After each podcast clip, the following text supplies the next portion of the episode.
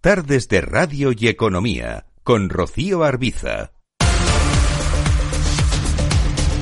Seguimos, abordamos la situación de otros mercados. Hoy, por cierto, entre los que están operativos, estamos viendo en renta variable caídas para la bolsa brasileña, para el índice Bovespa, que se acercan a esta hora de la tarde a los tres puntos eh, porcentuales. Es la primera sesión del año y los operadores brasileños están reaccionando a las declaraciones y a las decisiones del eh, recién eh, eh, nombrado ya primer eh, responsable presidente del país, Luis Ignacio Lula da Silva.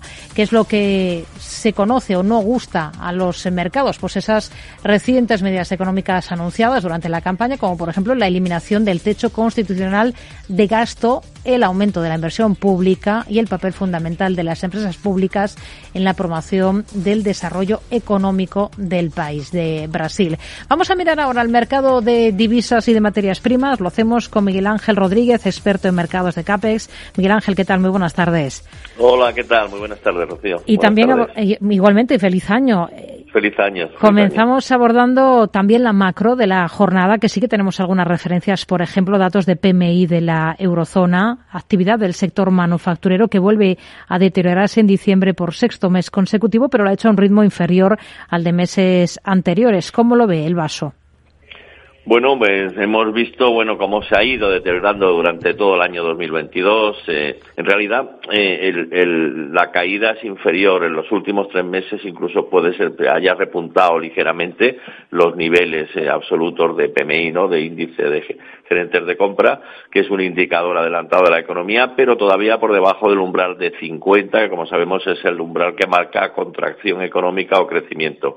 Eh, da la impresión de que se puede haber estabilizado eh, el deterioro del sector manufacturero, que se compensa, eh, que sigue compensándose por el sector del servicio. Aún así se espera una, una desaceleración importante dentro de de, Europa con, disparidad dependiendo de qué países, en algunos países más que en otros, en Alemania, por ejemplo, se espera que pueda haber recesión, hoy lo ha dicho, bueno, Fondo Monetario Internacional en general, aunque eso suelen revisar mucho las, las previsiones durante el tiempo. Entonces, lo que sí que vemos es desaceleración económica clara por PMI manufacturero, no solamente en Europa, sino en Estados Unidos, pero parece que se está estabilizando después de las caídas profundas que hemos visto durante los últimos meses. Sí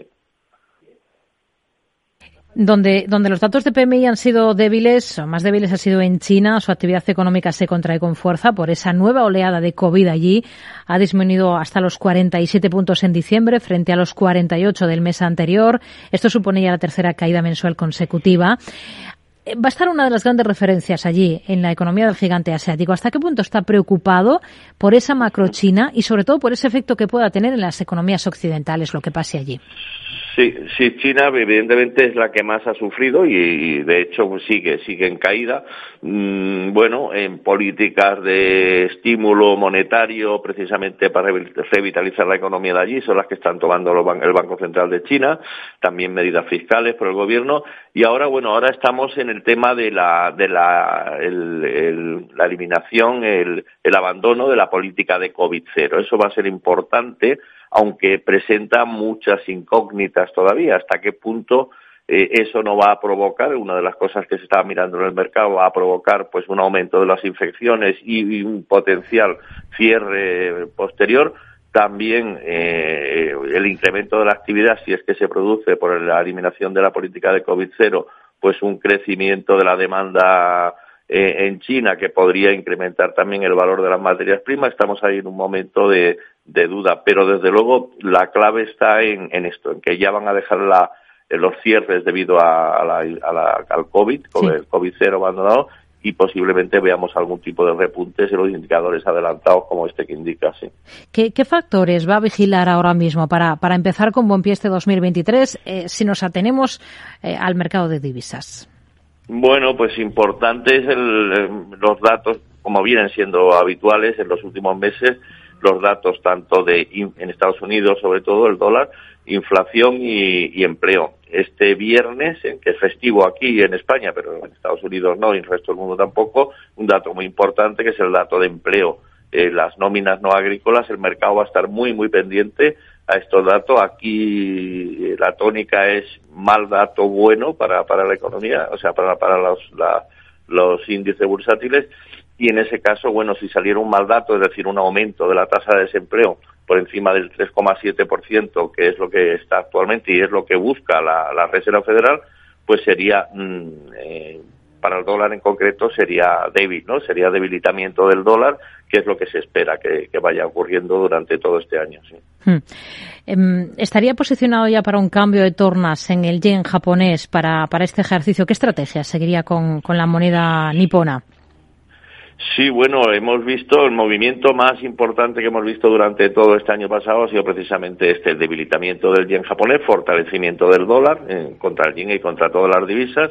Y luego algo muy importante que hemos visto en los últimas, las últimas semanas es un potencial cambio de sesgo del, del Banco Central de Japón, del Banco de Japón, se ha mantenido con una política ultra expansiva durante todo este tiempo, en realidad durante las últimas décadas, pero esta última señal de que eliminaron el control sobre la curva de la curva de tipos de interés de 0,25 a 0,50 en el rendimiento del bono 10 años es una señal que mm, muy posiblemente eh, anticipe un pues tipos de intereses más altos en Japón básicamente y eso lo que va a redundar es en fortaleza del yen. ¿eh? El yen que se ha debilitado de manera tan brutal, por encima de un 30% el año pasado, pues posiblemente ya ha corregido al alza hmm. y veamos cómo se va fortaleciendo algo más en el transcurso de este año, lo que indica, pues bueno, el par dólar-yen, ¿eh? pues por debajo de la zona donde está ahora mismo, que llegue a la zona de 125, incluso niveles más bajos. O sea, yen más fuerte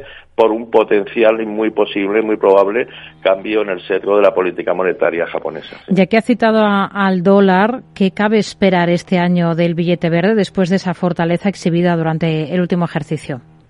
Bueno, pues lo que se espera es que corrija precisamente, no solamente contra el yen, como estoy mencionando aquí, sino que corrija en términos generales. Eso va a depender mucho de, la, de lo que haga la Reserva Federal. Muy probablemente mm, al final de marzo, del primer trimestre de este año ya que estamos, eh, ya estemos o muy cerca o hayamos alcanzado el pico de, los, de las subidas de tipos de interés en Estados Unidos, estemos muy cerca, ¿no? Eso, eh, anticipándose, como se está anticipando la curva de tipos de interés, vamos a ver tipos de interés más estable, menos alcista, y eso va a provocar, eh, va a producir presión bajista en el dólar en términos generales, que es como acabo de comentar en el yen, pero euro-dólar, por ejemplo, eh, positivo en este caso, ¿no? Veamos niveles más altos por encima de 1,10 e incluso podemos llegar a 1,15 en el transcurso de este año. Para otros activos como el petróleo, como el oro y la plata, ¿qué es lo que esperan ustedes para, para este ejercicio 2023, Miguel Ángel? Bueno, pues en el, en el petróleo va a depender mucho, va a depender mucho de, cómo evoluciona la demanda global, ¿no? Eh, desaceleración en China muy importante en ese sentido. China es el principal consumidor de petróleo del mundo. De momento vemos que la, que la, que la actividad, ¿eh? hemos visto los PMIs anteriormente, se va desacelerando, la demanda no es tan fuerte y por eso el petróleo ha corregido a la baja está en una zona muy muy lateral, en el caso del americano, WTI en torno a la zona de 76, 77, pero posiblemente veamos alguna presión bajista, ya no mucho más, ya ha corregido bastante, pero algo más a la bajo. El dólar y la plata por correlación con el, perdón, el oro, pues, y la plata por correlación con el oro tiene un, eh, una relación muy directa con el precio del dólar en este caso, inversa. El dólar a la baja, por lo tanto, el oro y la plata también la podemos ver a niveles, podemos verlo en niveles más altos, tanto materias primas, el, el, oro, pues en la zona de, de la zona de 1800, 1870, lo podemos ver más alto, y la plata podría llegar a niveles de 25. O sea, presión alcista en esta estos metales precisamente por debilidad del dólar. Miguel Ángel Rodríguez, experto en mercados de CAPES. Gracias y hasta la próxima. Muy buenas tardes. Muchas gracias. Hasta luego.